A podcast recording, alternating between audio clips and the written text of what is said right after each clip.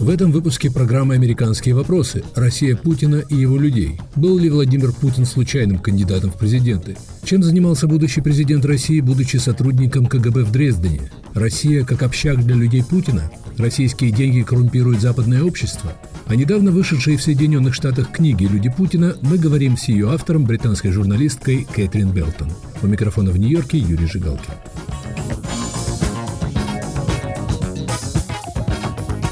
Книга «Люди Путина. Как КГБ вернула в свои руки Россию и замахнулась на Запад» вполне заслуживает подзаголовка «Краткая энциклопедия путинской России». Кэтрин Белтон, проработавшая в России около 20 лет корреспондентом нескольких западных изданий, интерпретирует историю последнего двадцатилетия России как историю полного реванша структур КГБ прежде всего над своими воспитанниками, комсомольскими олигархами 90-х годов. А попутно жертвой реванша оказался и сравнительно либеральный механизм власти, выстроенный в первое постсоветское десятилетие. Кэтрин Белтон, приводя известную информацию и цитируя свои собственные источники, рисует портрет Владимира Путина как человека, прекрасно подготовленного к роли выразителя цеховых интересов людей из госбезопасности – Рецензии на книгу Белтон появились практически во всех ведущих американских изданиях. Я очень хотела немножко получше понимать, откуда появился Путин, почему именно он пришел к власти, почему э, было такое восстановление комитетской системы в России, откуда у них такая власть. Когда я начала расследование, очень много осталось в архивах, и там по документам прокурора Степанкова, который как раз расследовал хищение так называемых денег коммунистических партий, много осталось следы о том, как комитетчики возглавили переход к рыночной экономике и о том, как они сами как бы похитили часть средств и как они создали сеть офшорных крупных компаний и joint ventures, так называемые, чтобы обезопасить и сохранить все, что можно. И они сохранились тоже как э, важная сила. И это был наиболее важный момент в начале расследования. Невозможно, что Путин ниоткуда явился. Всегда писались о том, что он совсем случайный президент, но это тоже не совсем так, потому что те, которые окружали его, мне тоже рассказали о том, что Ельцин ельцинская семья должны были все-таки найти компромисс именно с этой силой, которая осталась все-таки довольно сильно даже с момента распада Советского Союза. Кэтрин, вы в своей книге пишете о том, что профессиональное прошлое Владимира Путина, например, его служба в качестве сотрудника КГБ в Дрездене, добавляет многозначительные штрихи к образу президента России, что он, судя по всему, занимался там не совсем тем о чем говорится в его официальных биографиях. Он действительно очень много сделал, когда он пришел в президенты, чтобы скрыть, чем он занимался именно в Дрездене. Помните эту книгу, там разговоры, интервью с Путиным, интервью с первым лицом, которое было опубликовано как раз до выборов 2000 года. И там он сказал, что вот все эти сообщения, которые как раз накануне выборов появились, появились в прессе о том, что он якобы занимался хищением технологий из Запада э, через Дрезден, что он мог быть э, каким-то образом связан с Ханс Модро, тогдашний лидер в Дрездене, местной коммунистической партии, который якобы КГБ выбрал как э, возможный преемником Хонекер. Он сказал, что это все чушь, я ничем не занимался, я только пиво пил. И и кроме этого, вот все, что я, чем я занимался в Дрездене, это открыто для всех. Это все находится в архивах э, Штази. Это, конечно, это все ложь, потому что в архивах Штази ничего не осталось вокруг действий местной комитетчики тогдашних. Им удалось почти все полностью уничтожать. Накануне выборов газеты Washington Post, Sunday Times там начали там ссылаться на свои источники о том, что он все же занимался занимался контрабандой технологий. Дрезден был тогда очень крупный центр для хищения западной технологии. Это было очень важно для Советского Союза. Там находилась фабрика Роботрон, который уже клонировал западный IBM.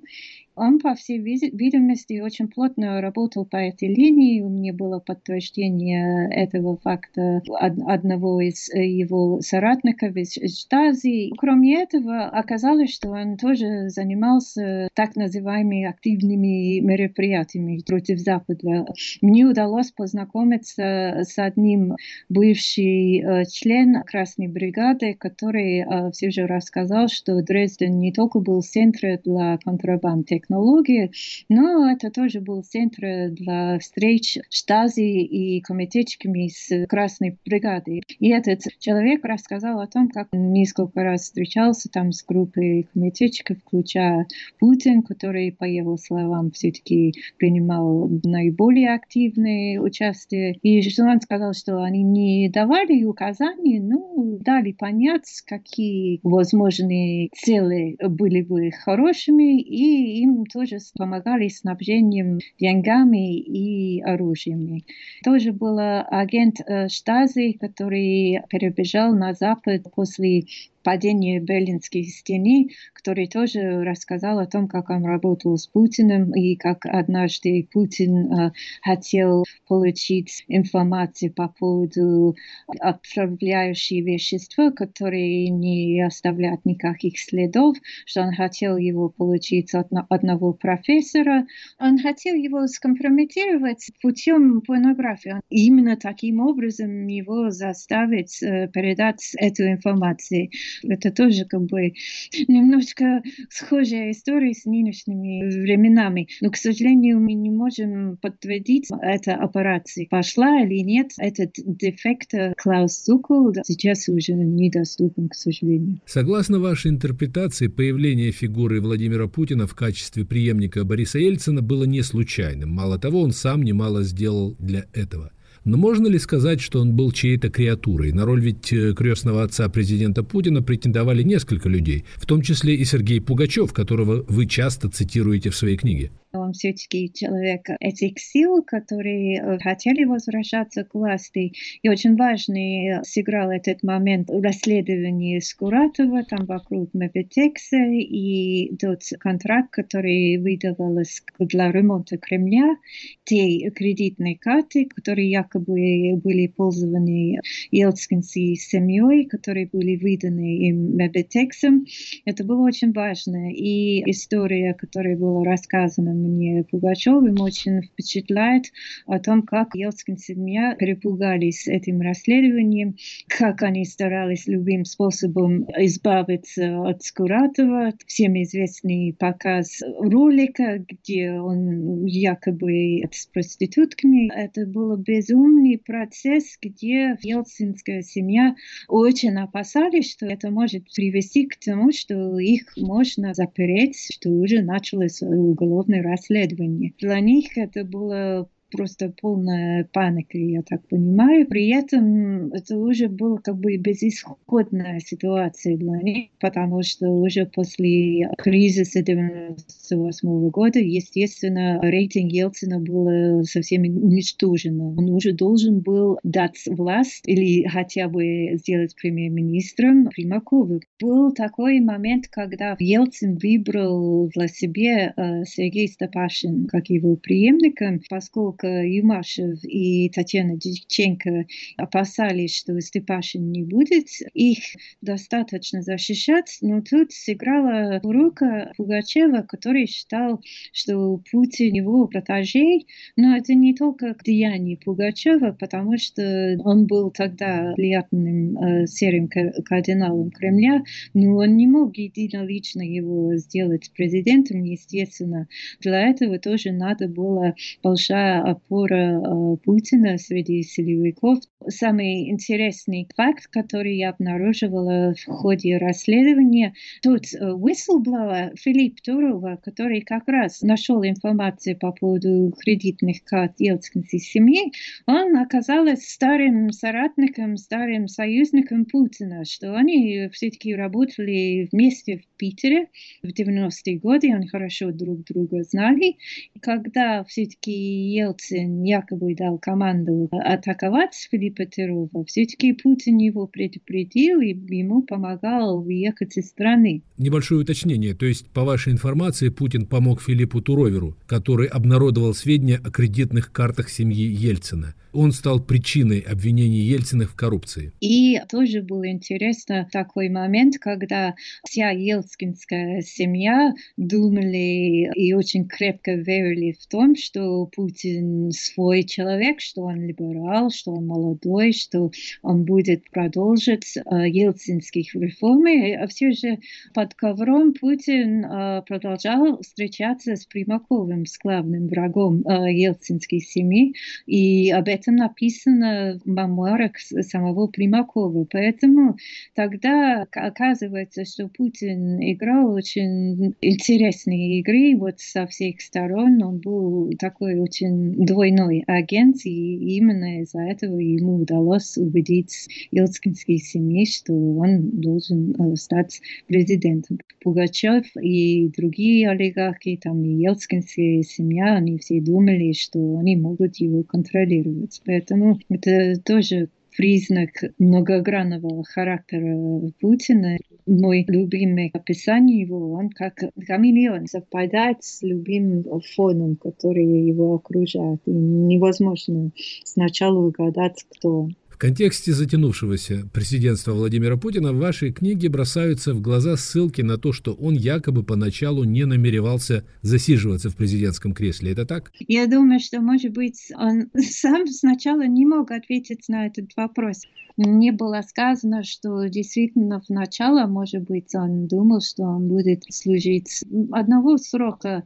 Ну, я думаю, что те люди, которые пришли к власти вместе с ним, то есть Патрушев, то есть э, другие из окружения, они не хотели, не могли позволить, чтобы Путин как бы ушел после всего одного срока. Поэтому было сделано так, что уже невозможно было ему никуда не, не деться находится. Я думаю, что с одной стороны его двигали те группы людей, которые его окружали, то есть из силовых структур, естественно, у него личные амбиции. С другой стороны, может быть, можно верить Ельцину, когда он в своих мемуарах написал, что Путин ему сказал, что он не очень хотел бы стать президентом, что это все немножко слишком для него. Я думаю, что на это место Путина поставили именно группа силовиков, высших комитетчиков. Он фронтует для этой группы, он был наиудобнее фигурой для них.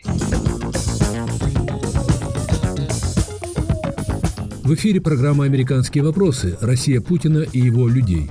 Был ли Владимир Путин случайным кандидатом в президенты? О недавно вышедшей в Соединенных Штатах книге «Люди Путина» мы говорим с ее автором, британской журналисткой Кэтрин Белтон. По микрофону в Нью-Йорке Юрий Жигалкин.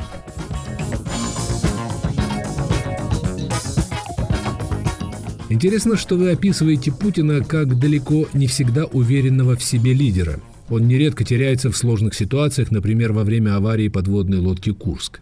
Понятно ли, насколько самодостаточным лидером является Владимир Путин? Ясно ли, кто, грубо говоря, правит Россией? Ведь были предположения, что в действительности власть принадлежит окружению Путина. Изначально это было окружение Путина. Там Патрушев всегда был очень влиятельной фигурой. Он на год старше Путина, и он был старше ему тоже в структурах ФСБ. Ну, до момента, как Путин стал начальником ФСБ хотя бы. Патрушев был в московской части в руководящих постах э, ФСБ с 1994 года. И это было именно он, как мне сказали, который придумал, что надо как раз пользоваться делать э, капитализм против Запада, что мы должны подавать авторитет Запада путем подкуп чиновников и так далее. Я думаю, что это как бы самый важный момент. И, естественно, это Тимченко, это Ковальчуки, там Сечин, который, естественно, младше его, и сначала он не был очень влиятельным. Все эти люди все-таки, они не могли сдать власть, и этот процесс до сих пор наблюдается. И я думаю, что Путин, может быть, сам уже лично хочется уйти от власти, но эта группа людей не могут ему этого позволить, потому что слишком много сделано в течение этой 20 лет э, правления, который создает слишком много рисков для них, если он отступает от власти. Поэтому с этой точки зрения они все-таки играют очень важную роль. Был момент, особенно после захвата Крыма, когда Путину начали больше слушать. Мне один источник рассказал, что обычно, когда этот коллектив, когда это окружение собирался на каких-то частных ужинах, раньше они все вместе говорили, и особенно там Путин не дали отдельное слово, но после Крыма все-таки только он говорил, и они все должны были его слушать. Как вы думаете, чего больше всего опасаются эти люди? Это не только как они взяли контроль над экономикой, тоже вопрос возможных э, расследований некоторых террористических актов. Мы все знаем все теории вокруг э, взрывов домов, которые как раз были решающий момент для прихода Путина к президентству, начинают говорить тоже по поводу Дубровки, что, возможно, спецслужбы имела какая-то причастность к этой операции. И мы все знаем тоже, что расследование террористического акта Беслана, так называемое э, независимое расследование, которое было проведена человеком Путина, Турчина, естественно, не было совсем независимо ну, есть много больше об этом в моей книге. И Путин уже знает по собственному опыту, поскольку именно он принимал участие в, в операции спасения Ельцинской семьи. А достойного преемника Путин найти не может или не хочет? Это уже вопрос очень трудный для Путина. Ну, они старались сделать Медведева преемника в свое время, но этого не получилось, потому что именно тогда это окружение тоже начали опасаться за собственные позиции, за собственные части экономики, которые они завоевали. Естественно, Медведев был самый мягкий преемник. Все считали, что его можно контролировать, но после 4 года президентства он начал положить собственные люди в крупных государственных компаниях. Они уже не могли этого позволить. И им тоже было, наверное, страшно очень внятные попытки Запада завоевать э, Медведева и притянуть его к их сторону. Они этого тоже не могли допускать. Поэтому э, это был очень тяжелый эксперимент для окружения Путина. И эксперимент, который их подталкивает к повтору. И это сдается очень опасный момент, потому что большая часть элиты уже видит безысходность ситуации, и они уже хотят какие-то реформы экономики, какой-то рост, и это не предвидится при нынешней строе, поэтому посмотрим, что будет. Тем не менее, ведь для ближайшего окружения Путина эта система обогащения продолжает, судя по всему, работать. Что она собой представляет? Вы об этом немало пишете в своей книге. Это возрождение системы в какой-то степени комитетской, где и советский, где вот все главные стратегические денежные потоки страны под контролем этой группы людей из бывших э, комитетчиков. И они хотят направить эти э, стратегические э, потоки не только в своей команде, но это тоже как инструмент давления на Западе, потому что ему уже удалось очень хорошо интегрировать с западными экономиками, и очень большая часть российской экономики все-таки держится в офшорных штатах по оценке 800 миллиардов долларов находится из российских денег в офшорных счетах. И это больше, чем находится на счетах внутри России. Несмотря на все как бы, высказывания Путина, эта тенденция только нарастает. И основные игроки в этом это его собственные союзники Ротенберги и Тимченко и, и другие близкие соратники. И эти денежные денежные потоки, это деньги, которые находятся за рубежом, а в основном очень невнятных структурах, очень мощный инструмент, который можно использовать против Запада, коррумпировать западных чиновников и так далее.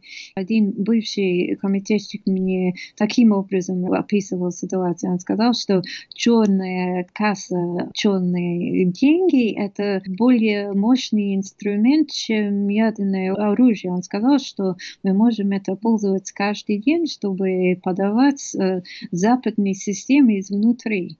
Для Путина это все очень свойственно, поэтому он видит экономику просто как э, инструмент для сохранения своей власти. Важно для него иметь контроль над э, стратегическими потоками. С этой точки зрения, чтобы невозможно появился какой-то конкурент, который может э, начать политические вызовы ему. И тоже с точки зрения того, что это все очень далеко внедрено уже в западной системе, и можно пользоваться против Запада. Все-таки, возвращаясь к этой системе, которую вы называете в своей книге вполне уголовным жаргоном «общак», и благодаря которой Владимир Путин, как пишут западные аналитики, контролирует денежные потоки. Как она функционирует? Один из примеров такого общака в вашей книге – это Банк России. Есть несколько способов передачи активов в руках людей Путина. Например, ну, как вы сказали, Банк России, который получил контроль над активами Газпромбанк и самого Газпромбанка, который оценивалось где-то 8 миллиардов долларов после приобретения Банком России, а до того было получен в обмен на 1,2 2 миллиарда долларов. Всегда это довольно сложный процесс, чтобы не было слишком очевидно хищение. Но ну, можно поэтапно смотреть и видеть, что они грабли самые крупные активы страны. Это только один пример с Банком России. Есть другой способ – госконтракты. Это всем известно по поводу Олимпиадов, где вот самые злачные контракты были разданы Ротенбергу, Тимченко и так далее. Ельцинские олигархи пришлось э, собственных команд все построить, а Ротенберг и другие получили контракты, по всей видимости, по очень завышенной цене. Поэтому есть много способов. Всем известно процесс откатов.